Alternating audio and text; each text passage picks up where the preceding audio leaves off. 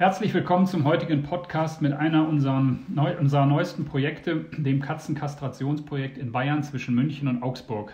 Mit mir im Gespräch sind Sonja Limmer, erster Vorstand des eigens dafür gegründeten Verein Tierschutz Hilfe vor Ort e.V. und der Tierärztin Dr. Melanie Stehle, die vielen von Ihnen bekannt ist durch die Einsätze des Tierärztepools.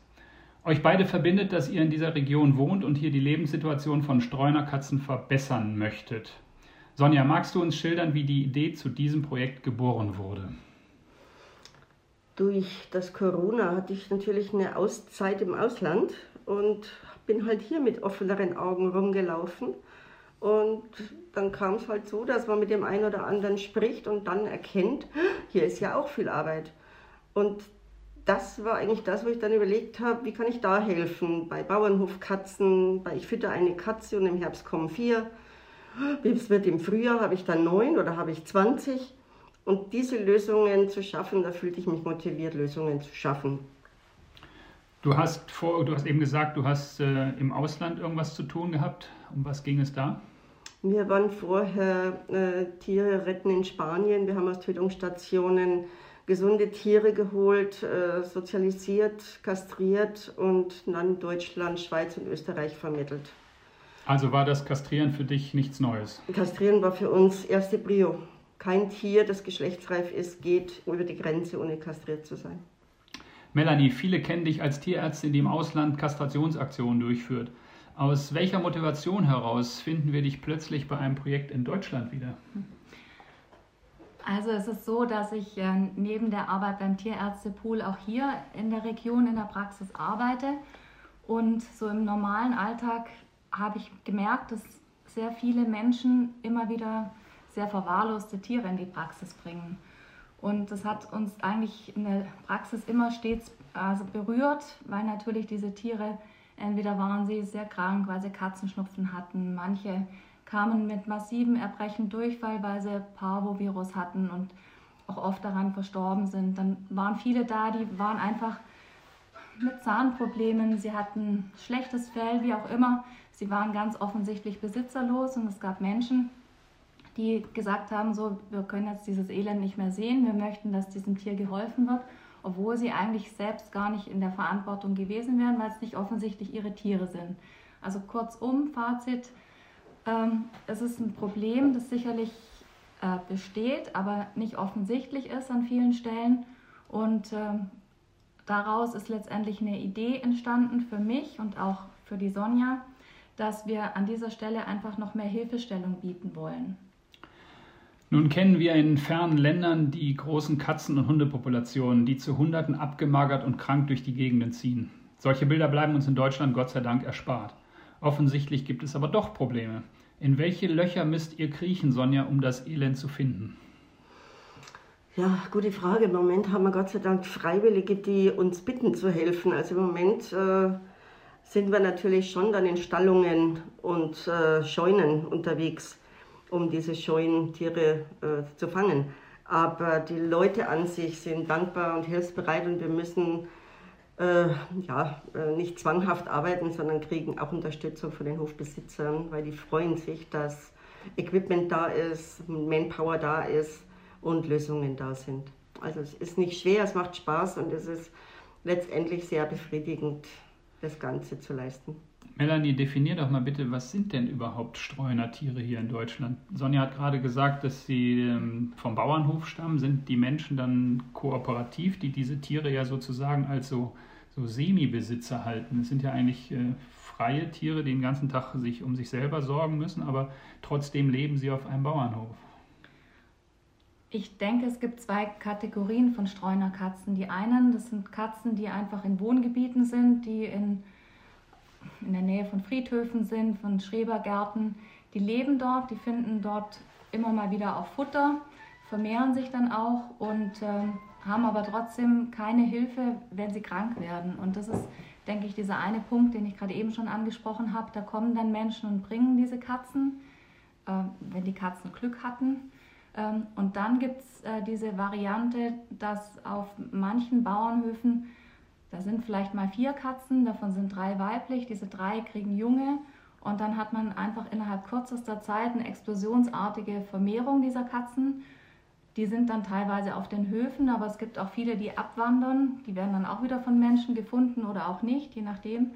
Und ähm, das ist eben dieser Punkt, wo wir ansetzen wollen. An allen Stellen, wo es einfach zu viel Katzen gibt und keine Besitzer, ähm, muss man einfach rechtzeitig gegensteuern mit Kastrationen, damit hier nicht großes Elend entsteht.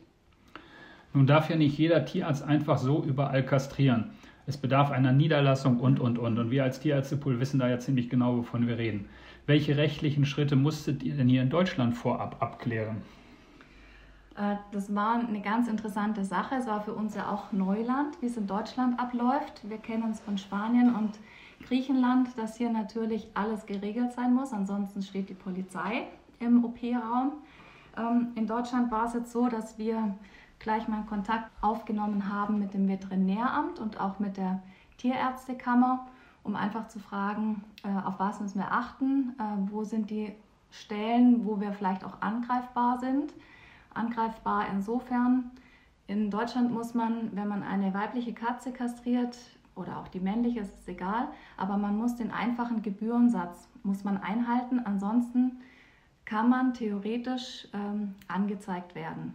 Sonja, jetzt bist du keine Tierärztin, aber du musstest doch wahrscheinlich auch bedingt durch die Vereinsgründung auch irgendwelche Regeln befolgen, oder? Ja, ich war auch sehr erstaunt. Aber jetzt habe ich jahrelang in Spanien eine Falle bedient, aber das ist hier rechtlich eigentlich verboten. Das heißt, ich musste bei der Jagdschule eine Fallenausbildung machen, um Fallenaufsteller sein zu dürfen. Habe ich auch gemacht, weil wir ja ganz legal und rechtlich safe arbeiten wollen. Das, das, heißt, der Zuhörer stellt sich das so vor, dass du praktisch Melanie mit den Tieren bedienst und belieferst. Du fängst sie ein, versuchst sie einzufangen, bringst sie Melanie, Melanie operiert sie und dann werden sie wieder freigelassen. Genau, wenn sie gesund sind, lassen wir sie gleich wieder frei. Und wenn sie ein bisschen behandeln brauchen und so weit händelbar sind, dass man Medizin geben kann, machen wir das auch noch, bevor wir sie entweder dann vermitteln, weil sie zu zahm geworden sind, oder wieder zurückgeben an den Hof äh, wir würden auch nicht einfach vermitteln, sondern nur mit Rücksprache des Besitzers natürlich. Aber um einfach eine beste Lösung wieder für das Tier zu suchen. Wie ist denn die Zustimmung der anderen Kollegen, die hier im Umkreis wohnen? Beteiligen die sich auch an diesen Aktionen? Also wir haben schon mit vielen Kollegen gesprochen, auch so jetzt in, in unserem direkten Umfeld. Ich spreche immer ein bisschen auch von tierschutzaffinen äh, Tierärzten. Und äh, ich war ganz gerührt, da haben so viele Hilfe angeboten dass sie, wenn wir jetzt mal große Kastrationstage haben, einfach dazukommen, wenn sie hier nicht ganz in der Nähe wohnen. Aber auch einige andere Praxen haben gesagt, super Projekt, finden wir toll und wir machen gerne mit, wenn Bedarf besteht. Also da muss ich sagen, da bin ich ähm, sehr froh drüber. Das kann immer stolz machen, gell? Ja. Wenn man sagt, man hat eine gute Idee und die anderen teilen das. Also es gibt einem halt viel Kraft. Ja. Wie stelle ich mir eine große Kastrationsaktion hier vor? ja, also das ist natürlich auch noch was, wo wir reinwachsen werden. Wir kennen das aus Spanien und aus Griechenland. Ähm, da haben wir natürlich so, so ein gewisses Umfeld, die schon jahrelang mit uns zusammenarbeiten und uns zuarbeiten. Da haben wir an manchen Kastrationstagen natürlich, äh, da wir das fließbandmäßig machen, mit eingespielten Teams zwischen 20, 30, 40 Katzen. Ähm, hier ist es natürlich auch eine logistische Sache. Zum einen haben wir natürlich jetzt an, an einem Hof normalerweise jetzt keine 40 Katzen, das wäre ein bisschen hochgegriffen. Ähm, wir müssen sie ja auch erstmal noch anfüttern, man muss ähm, alle beteiligten Personen einlernen, aber das ist dann eher so Sonjas Bereich. Ähm, wir gucken jetzt einfach mal, wenn wir jetzt natürlich ähm, schlagartig ganz viele Katzen gemeldet bekommen und auch viele Helfer, kann es dann schon auch mal sein, dass wir 20 Katzen oder so an einem Tag machen könnten. Also von unserer Seite, Tierärzte-Seite, äh, total gern. Von Sonjas Seite auch. Je mehr, desto besser. So kenne ich sie. ähm, da müssen wir einfach mal gucken, was kommt. Jetzt ist die Verwaltung der einzelnen Bezirke ja auch nicht äh, ganz unverantwortlich. Also die haben ja auch gewisse Aufgaben, die sie ja manchmal sehr geschickt auch gerne an Tierheime weiterdelegieren. Aber die Gemeinde ist, wenn ich das richtig verstehe, verantwortlich für Straßentiere, auch wahrscheinlich für Wildtiere, wo sich diese Verantwortung vielleicht mit, dem, mit den Jägern teilen. Das weiß ich jetzt nicht ganz genau. Aber inwieweit bringen sich denn die Gemeinden hier mit ein? Also, wir, also das erste Gespräch mit, äh, mit Altomünster fand schon statt. Ähm, war jetzt auch nicht ablehnend, aber die müssen das halt mehrfach besprechen in ihren Sitzungen und wir haben noch kein Ergebnis. Aber es ist äh, wohlwollend äh, zur Kenntnis genommen worden, weil wir natürlich auch Unterstützung brauchen, weil nicht jeder Hof die Mittel hat. Äh, auch der Verein hat nicht die Mittel, alles zu tragen. Äh, also wir brauchen da eine Kooperative zwischen ein bisschen Verein, ein bisschen der Besitzer oder der Hof, ein bisschen die Gemeinde und dann können wir eigentlich kooperativ viel erreichen. Und da sind wir halt jetzt am Kämpfen, dass wir die einzelnen Gemeinden angehen. Bin aber guter Dinge. Also ich sehe die Sache gut und ich glaube, es wird halt dauern, aber steht der Tropfen, hüllt den Stein. Es ist auch so, dass man für dieses Thema auch erstmal sensibilisieren muss. Es ist ein Problem, das eigentlich meistens nicht offensichtlich ist. Also das findet halt irgendwo statt. Ähm, die Betroffenen auf den Höfen, die sehen es vielleicht, aber vielleicht sind sie es auch nicht anders gewohnt, dass, dieses, dass es halt schon immer so war und Katzen halt kommen und gehen. Äh, von dem her denke ich, je mehr wir darüber sprechen, je mehr wir Aufklärungsarbeit machen, je mehr wir Unterstützung anbieten, desto eher, denke ich, kommen wir auch mit diesem Projekt dann voran und äh, werden Rückmeldungen bekommen. Jetzt ist es ja alles ein, ein neues Projekt oder relativ frisch alles und das muss ich natürlich erst noch finden. Aber so haben wir ja überall angefangen. Warum soll das nicht auch in Deutschland funktionieren? Für den Tierärztepool ist es natürlich auch alles komplett neu. Wir kennen das eigentlich nur vom Ausland her. Ähm, äußert doch nochmal eure Wünsche, wie ihr euch das Ende dieser Kampagne vorstellt. Wir würden uns sehr darüber freuen, wenn wir im normalen Praxisalltag, in der Tierarztpraxis, einfach keine Kätzchen mehr kriegen, deren Augen ausgelaufen sind oder die um ihr Leben ringen, weil sie so massiv an einer Parvovirus-Erkrankung erkrankt sind. Weil je mehr wir die Überpopulation eindämmen können, desto weniger gibt es einfach diese Seuchen, die sich auch hier in Deutschland noch ausbreiten. Klar, Ausbreitung der Seuchen, ganz aktuelles Thema, ist natürlich durch eine Impfung. Aber ähm, man kann natürlich auch sensibilisieren, dass nach der Kastration die Tiere auch mal noch geimpft werden. Es sind nicht mehr so viele. Man kann einfach auch Infektionsketten stoppen.